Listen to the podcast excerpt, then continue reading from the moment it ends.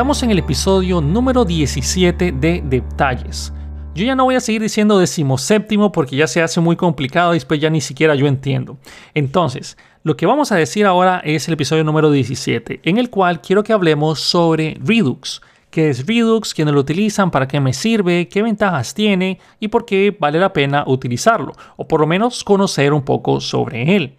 Para comenzar, Redux es un patrón de estado en el cual nosotros vamos a poder mantener la información de una manera predecible y también podemos centralizarla, es fácil de depurar, es fácil de probar, entre otras cosas. Pero en general, ¿qué es Redux? ¿Qué es esto del estado? Y bueno, en general, yo he escuchado mucho de Redux, especialmente en React, pero solo React lo puede usar. Son un par de cosas que quiero aclarar. Ok, para comenzar, Existen varias cosas relacionadas al Redux. De hecho, hay una librería que se llama Redux que ustedes la pueden ver como o buscar como Redux.js, el cual es una implementación de Redux para diferentes librerías y paquetes de JavaScript o frameworks de JavaScript. Entonces, para comenzar, quiero romper ciertos mitos. Redux no es solo para React, porque React realmente fue quien lo popularizó, debido a que en su momento React no tenía una manera robusta para compartir información entre componentes. Bueno, sí tenía una manera de, compartir información, pero cuando los componentes se hacían demasiado grandes y había mucha información relacionada, tenían que buscar alguna forma de comunicar componentes, qué sé yo, padre, nieto, bisnieto, tataranieto, cualquier otra cosa, de una manera sencilla sin hacer una cascada de información entre los componentes. Ahí fue cuando Redux tomó bastante popularidad. Nuevamente, Redux no es más que una forma para mantener el estado de tu aplicación, de manera que funcione de una forma predecible, centralizada, debugueable y flexible. Ahora, ¿cómo logra todo esto Redux? Bueno, primero que nada, nuevamente, Redux no solo es para React, funciona para cualquier tecnología. Flutter, Angular, Vue, Svelte, lo que sea. Ustedes, si tienen una aplicación, pueden utilizar Redux. Nuevamente, Redux nos ayuda a manejar el estado de nuestra aplicación. Pero, ¿qué es el estado? El estado es, bueno, pueden ser muchas cosas, pero imaginémonos que nosotros tenemos una aplicación, no importa en qué tecnología esté hecha, pero la persona se autentica. Ese estado de la autenticación eso es lo que nosotros podríamos manejar también con este patrón Redux o con el patrón Redux o con el sistema gestor de estado Redux y en fin, hay quien sabe cuántas cosas con Redux. Pero en general, lo que es Redux o cualquier otra derivación del mismo funciona de la misma manera con cuatro pilares, todavía cinco pilares principales, los cuales son acciones, reducer, el state, store y efectos. Hay más cosas relacionadas, pero quiero enfocarme con estos cinco puntos.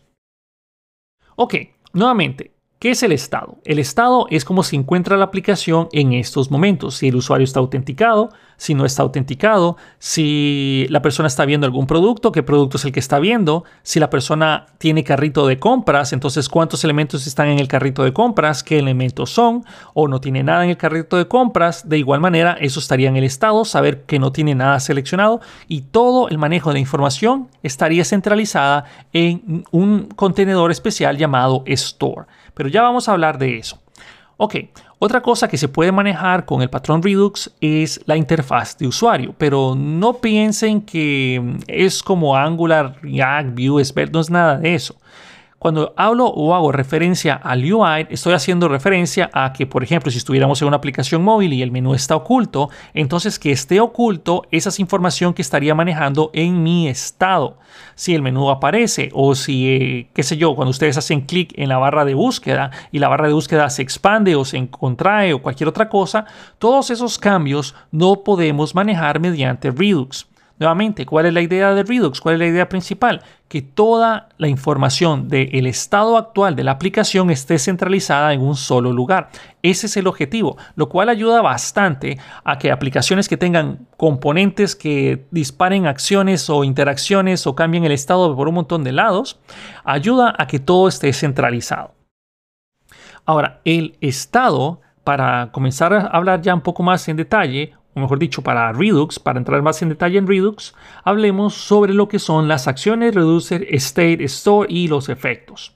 Primero, una de las reglas que nosotros tenemos que respetar con el patrón Redux o con cualquier cosa que esté con el nombre Redux, porque hay tantas cosas hoy en día, es que tiene que cumplir ciertas condiciones. Primero, nuestro estado es inmutable, es decir, ustedes nunca, nunca, nunca van a manipular el estado de manera directa. ¿Qué quiere decir esto? Usualmente cuando, por ejemplo, ustedes se autentican en su aplicación, no es que se van a ir al state, aunque el state está almacenado en un contenedor principal llamado store, en el cual también se le dice que el store es la única fuente de la verdad. En el store se encuentra el state y el state es quien, quien, dice cómo se encuentra la aplicación en este preciso momento. Es como que ustedes tomaran fotografías. En el momento en que la persona se autentica, ustedes toman una fotografía. Cuando la persona hace un logout, toman otra fotografía. Y así ustedes van. Esto ayuda bastante a que si al día de mañana o en algún X momento necesitan revertir cómo se encontraba el estado, esto es posible gracias al patrón Redux. Por ejemplo, si la persona, mm, digamos, ustedes están creándose una aplicación grandísima que tiene, por ejemplo, están creándose Microsoft Word y la persona presiona, valga la redundancia, la persona presiona Control Z, eso sería revertir un paso en el state. Perfectamente se podría hacer algo así en Redux, implementando el patrón Redux. Ok, pero ¿cómo logramos hacer entonces algún cambio en el state? Los cambios en el state o en el store se van a realizar a través de acciones. Todo nace de una acción. ¿Y qué es una acción? Es algo sencillo. Usualmente una acción solo tiene dos argumentos, uno obligatorio y otro opcional. Una acción podríamos visualizarlo como, qué sé yo, un objeto en el cual tiene una propiedad llamada type puede llamarse como ustedes quieran, pero usualmente es un estándar que se llame type, el cual dice qué tipo de acción es. Por ejemplo, el usuario se autentica. Si un usuario se autentica, entonces la acción podría tener todo lo que es la información de qué usuario es el que se está autenticando, qué sé yo, el token de acceso o cualquier otra información. Entonces, en nuestra acción de login, nosotros tendríamos el tipo, algo como eh, out init state o out login, algo así. Y luego, cuando la persona quiera cerrar sesión, nosotros no vamos a necesitar mandar ninguna información como un argumento adicional en esta acción, porque sabemos que si recibimos una acción que diga logout, significa que la persona quiere cerrar sesión. No me importa qué usuario es el que está autenticado, aunque dependería mucho de la lógica de su programa pero usualmente una acción de cierre de sesión no tiene ningún argumento. Es decir, simplemente le digo a mi state, hey, mira, en realidad no es, que le digo al state, realmente se lo voy a decir a una función que ya voy a tocar, que es el reduce. Pero en general, esta acción va a tener el tipo cerrar sesión. No necesito ningún payload porque entonces mi reducer va a saber qué hacer. Pero ya quiero, ya voy a tocar el tema del reducer. Entonces, las dos piezas principales de una acción son el tipo, que esto es obligatorio, me dice qué tipo de acción es. Si es una autenticación, es una actualización de algún perfil de usuario, es eh, añadir algún elemento al carrito de compras, es una acción. Eso es una acción. Ahora, el segundo elemento que tienen las acciones es el payload, que es opcional. El payload, eh, la verdad es que el nombre queda bastante discreción, pero es un estándar que se llame payload. El payload es los argumentos o son los argumentos que ustedes le quieren mandar dentro de esta acción. Eso es todo, no nos vayamos más allá. Una acción podríamos verla como un objeto literal en JavaScript que tiene su tipo y tiene el payload, que es el argumento que ustedes quieren mandar. Ok, pero ¿mandar a dónde? Vamos a mandar esta información a un reducer. El reducer tiene un nombre bastante raro. La verdad es que cuando alguien habla sobre reducers, uno dice, uh, uh, ¿qué será esto? Se mira complicado. Ah, ¿qué será? Pero en pocas palabras, un reducer no es más que una simple función. Un reducer no es más que una función. ¿Qué es esta función? Bueno, es una función especial, pero es una función muy sencilla. ¿Por qué? Porque es una función que no necesita interacciones con el mundo exterior.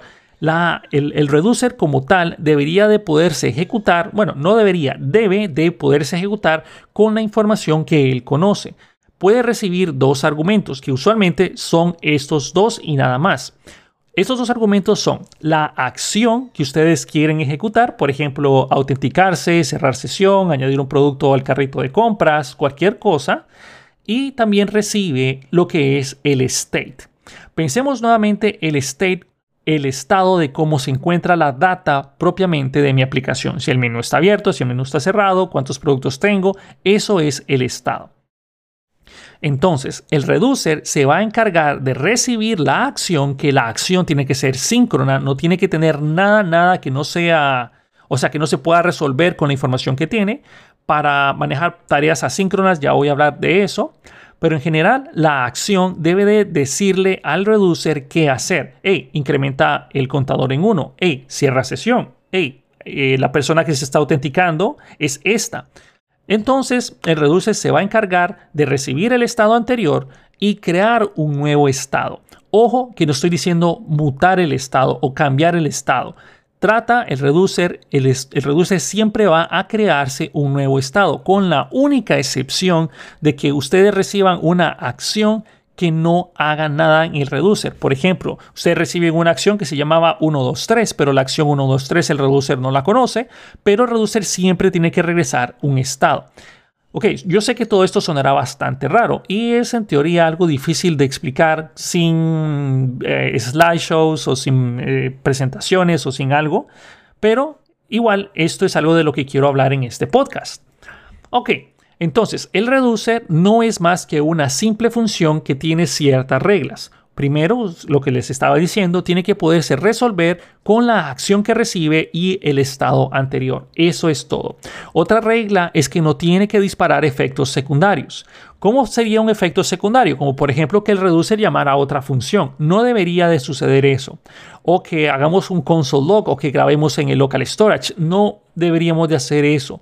El reducer es una función que debería de trabajar con todo lo que él tiene en ese momento, que únicamente es la acción y el reduce, perdón, la acción y el state. Otra cosa es que el reducer no debe de fallar. Si el reducer falla por alguna razón, entonces toda nuestra aplicación va a fallar y el estado o el store se va a corromper. Y nosotros no tenemos, bueno, tenemos que prevenir eso a toda manera. ¿Por qué? Porque imagínense que ustedes quieren, qué sé yo, leer cuál es el usuario que está autenticado, pero sucedió algún error en el reducer, el reducer no regresó a un nuevo estado, generó un error, entonces ya la aplicación no va a funcionar. No quiere decir que el reducer es muy delicado, todo lo contrario, más bien el reducer es sumamente robusto, porque toda la información que él recibe es muy difícil que suceda un error. Creo que los únicos errores que he visto dentro de un reducer es alguna división entre cero o algún cálculo que esté mal implementado, pero usualmente el reducer es muy difícil que falle si está bien hecho. Ok. El state es cómo se encuentra la información. El reducer no es más que una función pura, que también se conoce así, que no tiene ninguna interacción con el mundo exterior. Es decir, no recibe ninguna, bueno, no emite ninguna acción específica. Es decir, ni siquiera logs debería de emitir, aunque usualmente se utiliza console logs o las herramientas de desarrollo para ver si la información está fluyendo dentro del reducer. Y una acción no es más que, valga la redundancia, lo que yo quiero decirle o una acción que le quiero mandar al reducer para decirle, hey, mira, tienes que hacer esto, tienes que hacer este cambio, tienes que incrementar el contador. Eso es todo. El store es conocido como la única fuente de la, de la verdad y en pocas palabras ahí es donde se va manejando el state. ¿Ok? En fin, eso es básicamente esos cuatro conceptos. Pero también les había mencionado sobre los efectos. Los efectos en, bueno, cuando estamos hablando de Redux, es una acción que dispara otra acción y eventualmente esto termina cayendo al reducer. El reducer no tiene ninguna tarea asíncrona. Los efectos son, por ejemplo, que yo diga, hey, voy a empezar el estado de voy a hacer el login de un usuario, entonces disparo al reducer, hey, mi aplicación está verificando el estado de la autenticación, pero justo cuando yo hago eso, eso dispara un efecto. Es decir, los efectos pueden dispararse de muchas maneras, pero en este caso el efecto se dispararía tan pronto yo estoy verificando la autenticación del usuario, estoy verificando el token de acceso o cualquier otra cosa relacionada. Una vez el efecto se realiza, el efecto puede disparar o no una acción. Entonces, esa acción es una acción síncrona que es la que cae el reducer, que crea un nuevo state que se encuentra en el store. ¿Ok? Hay varias ideas principales cuando estamos hablando del reducer. Primero, toda la data de la aplicación se encuentra en una estructura previamente definida. ¿Qué quiere decir esto? Que antes de que ustedes almacenen, qué sé yo, información, qué sé yo, en alguna variable o algo, pero si ustedes lo van a manejar en el store, previamente ustedes ya definieron y visualizaron la estructura que iban a necesitar. Esto ayuda muchísimo a que cualquier otro desarrollador sepa qué información es la que fluye dentro de la misma. En lugar de que ustedes tengan un montón de servicios, que los servicios tienen información a saber dónde y a saber quién la modifica y a saber quién la escucha. Así es una, bueno, esto es una de las ventajas que corrige el patrón Redux, porque toda la información se encuentra centralizada en un solo lugar. Y hay muchas herramientas de desarrollo, incluyendo los Redux DevTools, que también se encuentran para un montón de frameworks, en los cuales ustedes en todo momento pueden estar viendo cómo se encuentra el estado de la misma. Pueden revertir el estado, pueden viajar en, bueno, en el tiempo, irse atrás, irse adelante, hacer modificaciones directamente en las DevTools, lo cual es bastante útil. Pero mucho ojo, cuando ustedes están trabajando con los DevTools, solo deberían de habilitarlo cuando están desarrollando la aplicación. Es muy común que las personas dejen el DevTools abierto para que los usuarios finales, cuando nuestra aplicación ya esté en producción, lo puedan manipular. Y eso es un error porque las personas podrían utilizar estas DevTools, porque usualmente las DevTools empiezan a brillar y dicen, hey, esta aplicación está con la depuración activada, quieres usar el DevTools, entre otras cosas. Entonces hay que tener mucho cuidado con eso. Otra cosa es que toda la información se encontrará almacenada en un único lugar llamado el store. Aquí estoy leyendo otra documentación que yo escribí en mi curso de NGRX, que también es parte de mi curso de React con Redux. En fin, ese store es el único lugar donde se encuentra toda la información. El store jamás se modifica. El store o el state no mutan. Es decir, ustedes cuando quieran insertar un nuevo valor a un arreglo, no van a hacer el punto push, por ejemplo, porque eso muta el, muta el state y ustedes lo que deben de hacer es asegurarse de romper cualquier relación, especialmente en JavaScript que todos los objetos son pasados por referencia. Y eso tal vez es lo más difícil. Pero bueno, gracias a ECMAScript 6 y el operador spread, eso lo hace, bueno, muy, mucho más fácil. Ok, todas las interacciones que el usuario va a tener bueno, y esas acciones van a modificar el state, entonces todo se hace a través de acciones. Ustedes no van a hacer directamente agarrar el state y hacer un cambio directamente ahí. Todo lo hacen mediante acciones y esas acciones se disparan mediante una función especial llamada el dispatch. El dispatch es quien se va a encargar de mandar esta acción al reducer. Entonces, dispatch toma una acción, esa acción es enviada al reducer, el reducer lo recibe, crea un nuevo state basado en el state anterior y todo eso está almacenado en el store. Puede ser que una acción dispare un efecto y ese efecto nuevamente pueda que dispare o no otra acción que es por lo general síncrona o generalmente las acciones siempre son síncronas, la cual cae nuevamente al reducer y crea un nuevo state. Sonará muy complicado, pero esa es toda la lógica del patrón Redux. El valor actual de la información siempre va a estar en ese estado. Ustedes pueden leer el estado siempre de modo lectura. Pueden ver cómo se encuentra. Inclusive pueden pedir al estado ciertos objetos que les interesan. En fin, un nuevo estado cuando es creado siempre, siempre, siempre tiene que ser producto de un reducer. Ahora, otro punto que se ha hablado bastante es que con el Redux es fácil hacer pruebas y en teoría esto es cierto.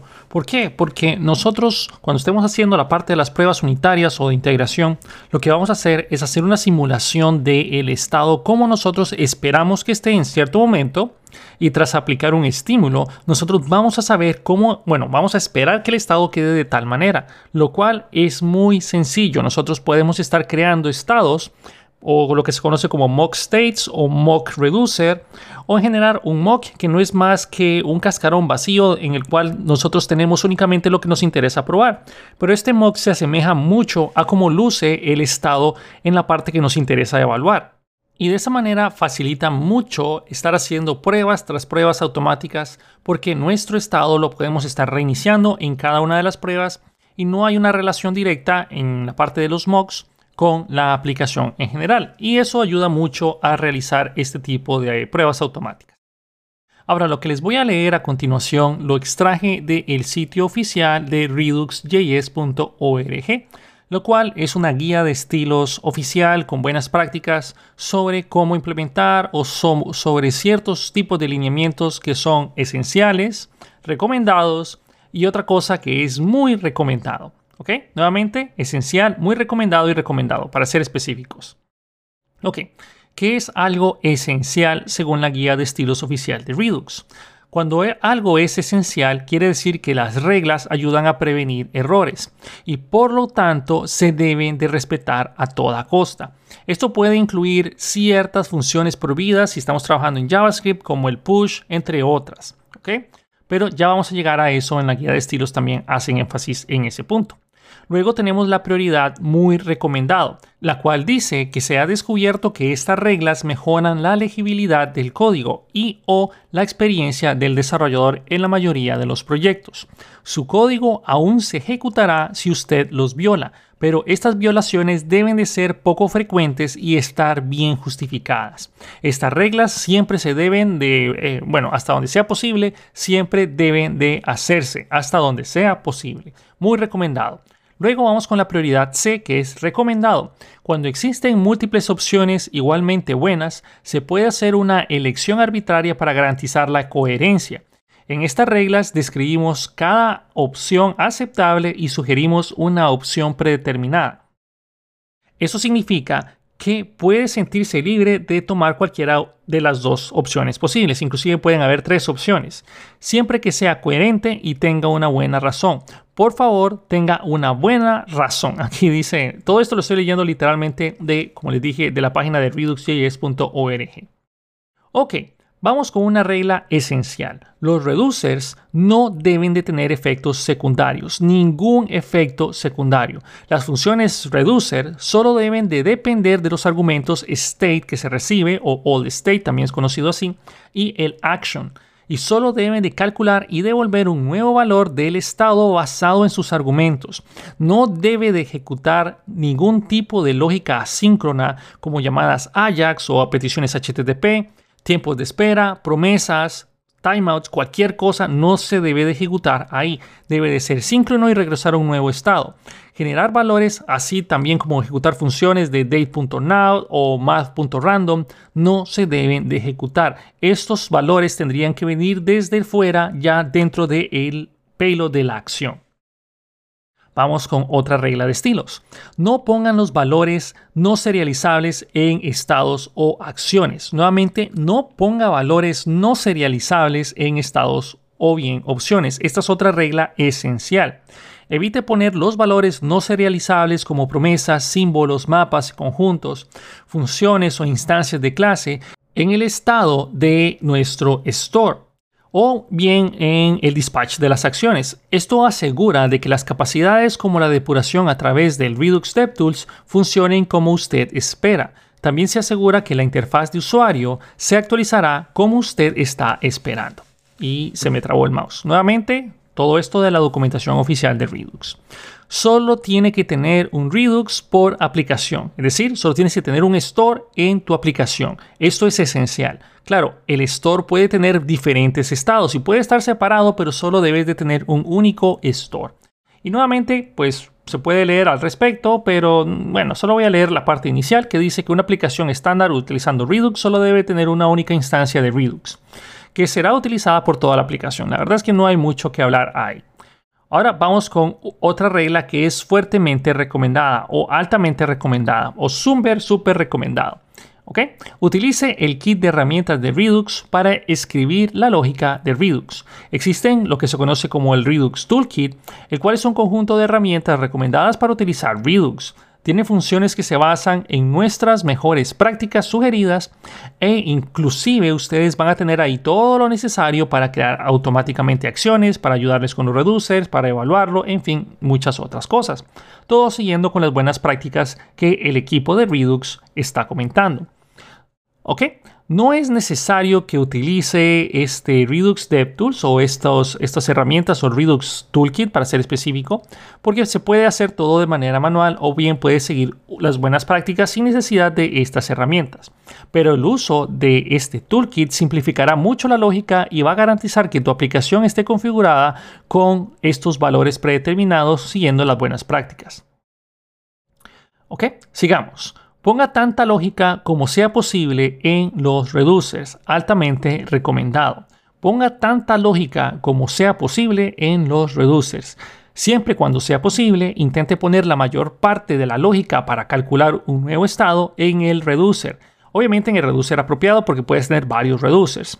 En el lugar en lugar que el código que prepara y distribuye la acción. Nuevamente, por favor, no choquen con lo que dice que no se debe de disparar efectos secundarios en un reducer. Esa regla es prioritaria.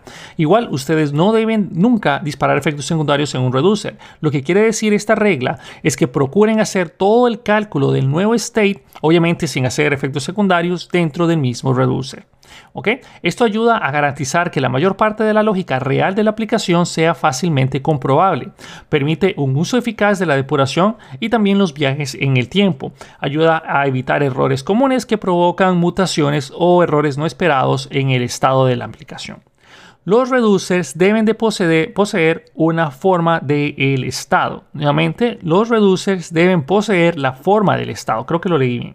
En fin, este punto dice, que por cierto es altamente recomendado, dice que el estado, que es la raíz del Redux o el root state o el punto inicial, pertenece y es calculado por la función reducer de raíz, o sea, la función que combina todos los reducers, porque también nosotros al tener diferentes reducers podemos tener otra función que nos mezcle todos y genere un, por decirlo así, un store que ya tiene todos los diferentes puntos de nuestro estado, con sus diferentes reducers, que cada uno de los reducers se debe de encargar con una parte específica del estado de la aplicación.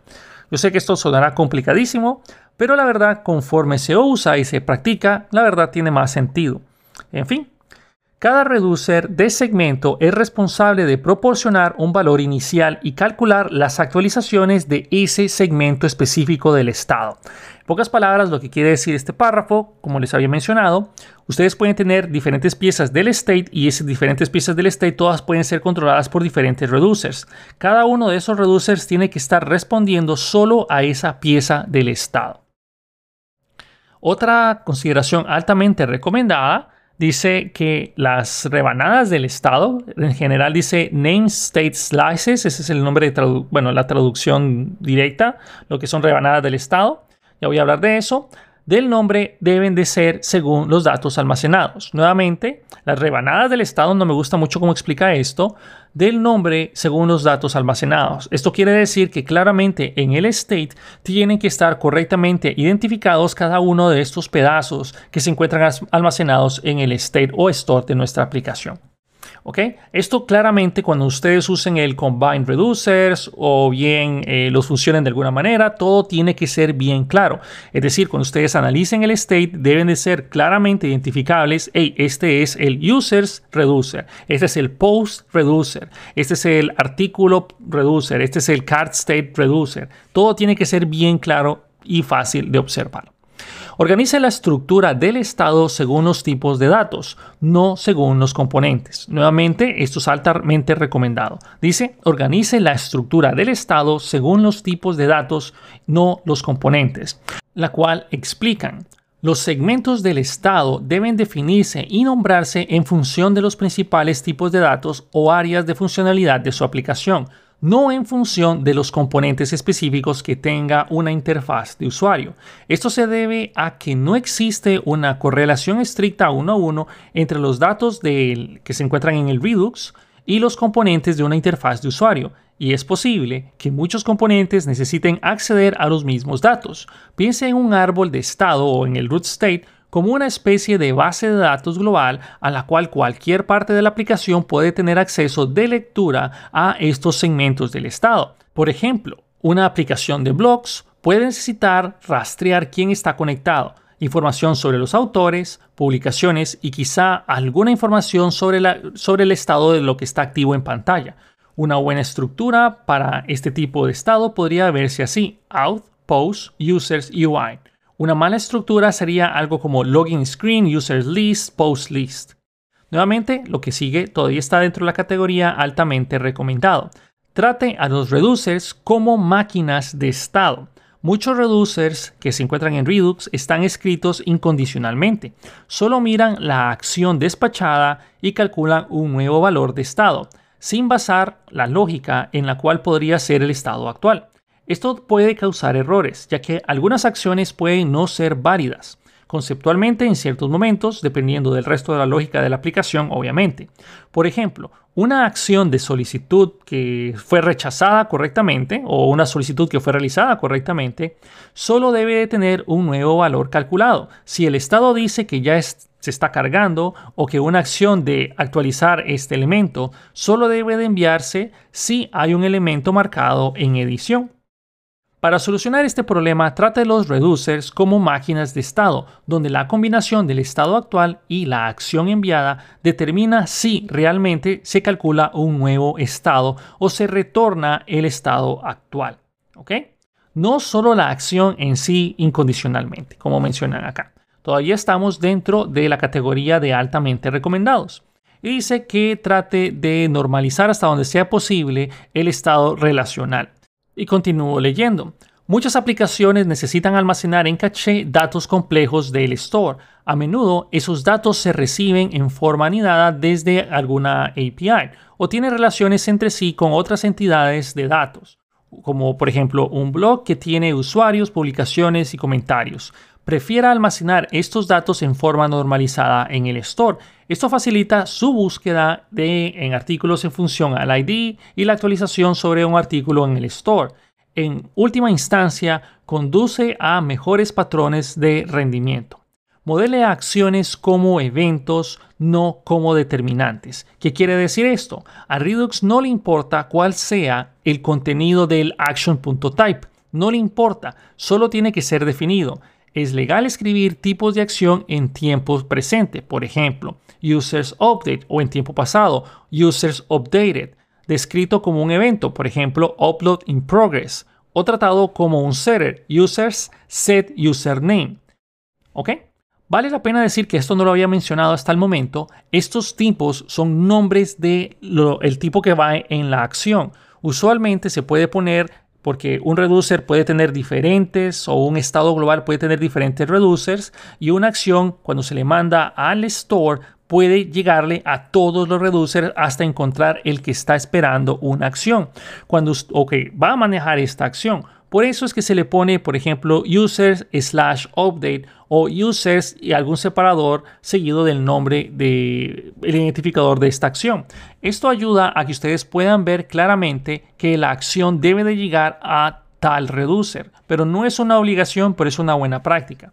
En fin, sin embargo, continúe leyendo recomendamos tratar las acciones más como descriptores de eventos de lo que ocurrieron en lugar de setters. Trata las acciones como eventos generalmente como se conducen los nombres de las acciones de manera significativa, menos acciones totales que se envían y un historial de registro de acciones más significativo. Eso es a lo que se está buscando. Escribir establecedores o setters, que eso sería la traducción directa, a menudo resulta en demasiados tipos de acciones individuales, demasiados dispatch o demasiados, bueno, demasiados dispatch y un registro de acciones menos significativo. Y en fin, aquí podemos seguir hablando de mucho, de mucho, de mucho contenido. Hay bastante información, de hecho son cientos de recomendaciones las que están acá, que cuando tengan un poco de tiempo y ustedes trabajan bastante con Redux, vale la pena leerla. Nuevamente, todo esto se encuentra en el sitio oficial de redux.js.org slash style guide, eh, perdón, style guide y ahí ustedes lo pueden encontrar. Básicamente a lo que se lleva todo esto es recomendaciones. Obviamente, las que están marcadas como esenciales son cosas, consideraciones que se deben de implementar, pero hay otras como por ejemplo, vamos a ver, aquí dice que una opción recomendada es que utilice funciones creadoras, es decir, utilice action creators. ¿Qué quiere decir una función creadora de, de bueno, una función creadora de acción?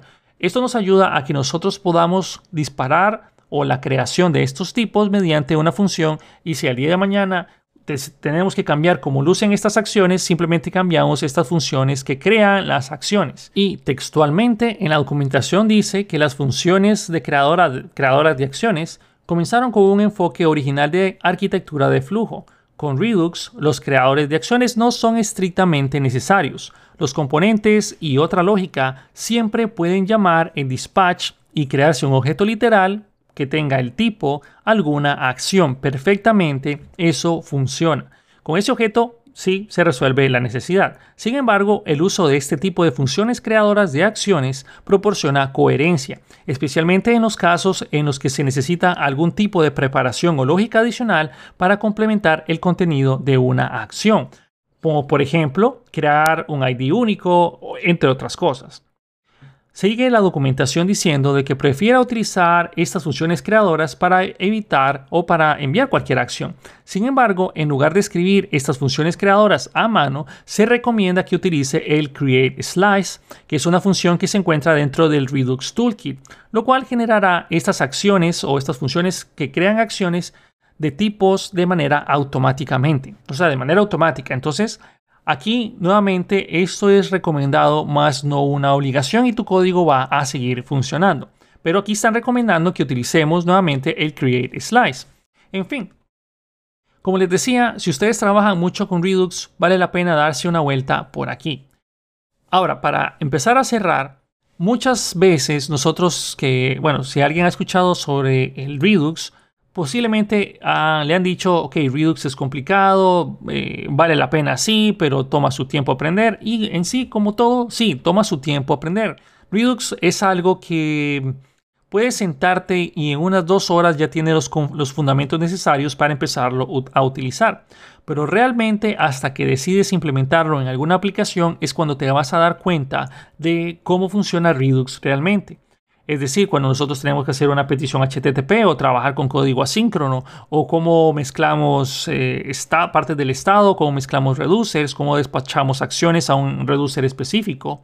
En fin, poco a poco todo esto va teniendo sentido cuando ustedes empiezan a utilizar Redux. ¿Vale la pena Redux? Sí, sí vale la pena porque es una forma clara, predecible de, bueno, mantener nuestro estado.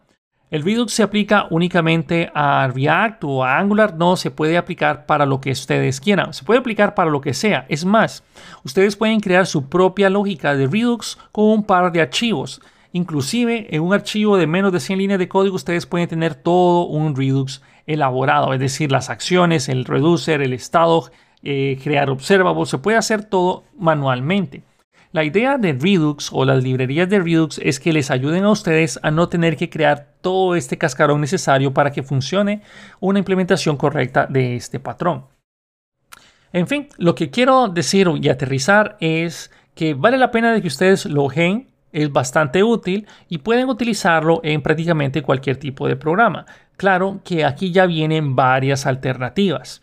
Por ejemplo, si ustedes están pensando en Flutter, porque hablo bastante de Flutter aquí, hay otro tipo de gestores de estado, como bueno, ya hemos hablado, por, ejemplo, Provider, Gerex, Flutter Block, Riverpod, entre otros. Y Redux no es uno de los más populares que se encuentran ahí. Ahora, si nos vamos del lado de React, Redux sí es bastante popular. Es más, era casi indispensable saber Redux antes de que lanzaran lo que es el Context API de React el cual ya inclusive tiene sus reducers, tiene, no tiene un store propiamente, pero tiene proveedores que se encuentran ahí la información y nuestro reducer puede estar alojado en uno de esos proveedores para simplemente realizar las modificaciones a ese estado. Y en fin, también Angular tiene la parte del NGRX, que es una implementación propia de lo que es el patrón Redux con el patrón, bueno, con una forma ya conectada directamente a Angular que funciona bastante bien. Y también en la parte del Vue tampoco siento que sea tan popular nuevamente porque Vue es de las de estos tres, bueno, de los frameworks y librerías para hacer aplicaciones frontend. Realmente Vue es el que menos conozco hasta el momento, pero pero no quiere decir que no haya investigado si funciona. Si funciona, pero una de las eh, librerías más populares para manejar el, estado en una aplicación grande de Vue es Vuex, que en teoría tiene más lógica seguido a cómo se trabaja en Vue. Redux realmente, es, bueno, yo en lo personal he sentido que ha perdido cada vez un poco más el poder que tenía anteriormente, gracias a que el principal exponente que utilizaba Redux era React y ahora ya tiene diferentes maneras de manejar el estado de manera global. En teoría, no quiere decir que Redux esté desapareciendo. Sí ha bajado la cantidad de personas que utilizan Redux, a mi parecer. Hay que ver estadísticas y también sería bueno analizar cuántas estrellas tiene en, los repositorios y también seguir viendo cuántas personas utilizan Redux hoy en día. Pero nuevamente, cada una de las tecnologías que se encuentran allá afuera tienen alguna manera de solventar lo que Redux hace o lo que Redux hacía. Pero Redux de igual manera es algo que ha inspirado muchas otras eh, otros gestores de estado u otras tecnologías para manejar cómo se encuentra la información de la aplicación en estos momentos. En fin, eso era todo lo que quería hablar sobre la parte del Redux. Nuevamente espero que les haya gustado, que por lo menos les haya dado un poquito de curiosidad y que hayamos pasado un rato agradable hablando sobre algún tema informático. En fin, eso sería todo por este episodio de detalles. Por favor, no se olviden de que si quieren pueden, bueno, pueden enviar sus donaciones ahí en Anchor, en el canal. Ahí hay un enlace para donaciones. La verdad, no es necesario, pero si ustedes lo hacen, la verdad yo estoy muy agradecido. La forma más directa que ustedes pueden ayudar para que este podcast siga es seguir adquiriendo los cursos en los cuales yo imparto de manera, mm, bueno, directa actualmente únicamente en Udemy, pero utilizando los cupones que se encuentran en mi sitio web fernando-herrera.com. Ahora sí, me despido de ustedes, que tengan un feliz día, noche o mis mejores deseos en el momento que ustedes se encuentren escuchando este podcast. Saludos a todos nuevamente, cuídense, nos vemos la próxima semana en este episodio, en el próximo episodio de Detalles.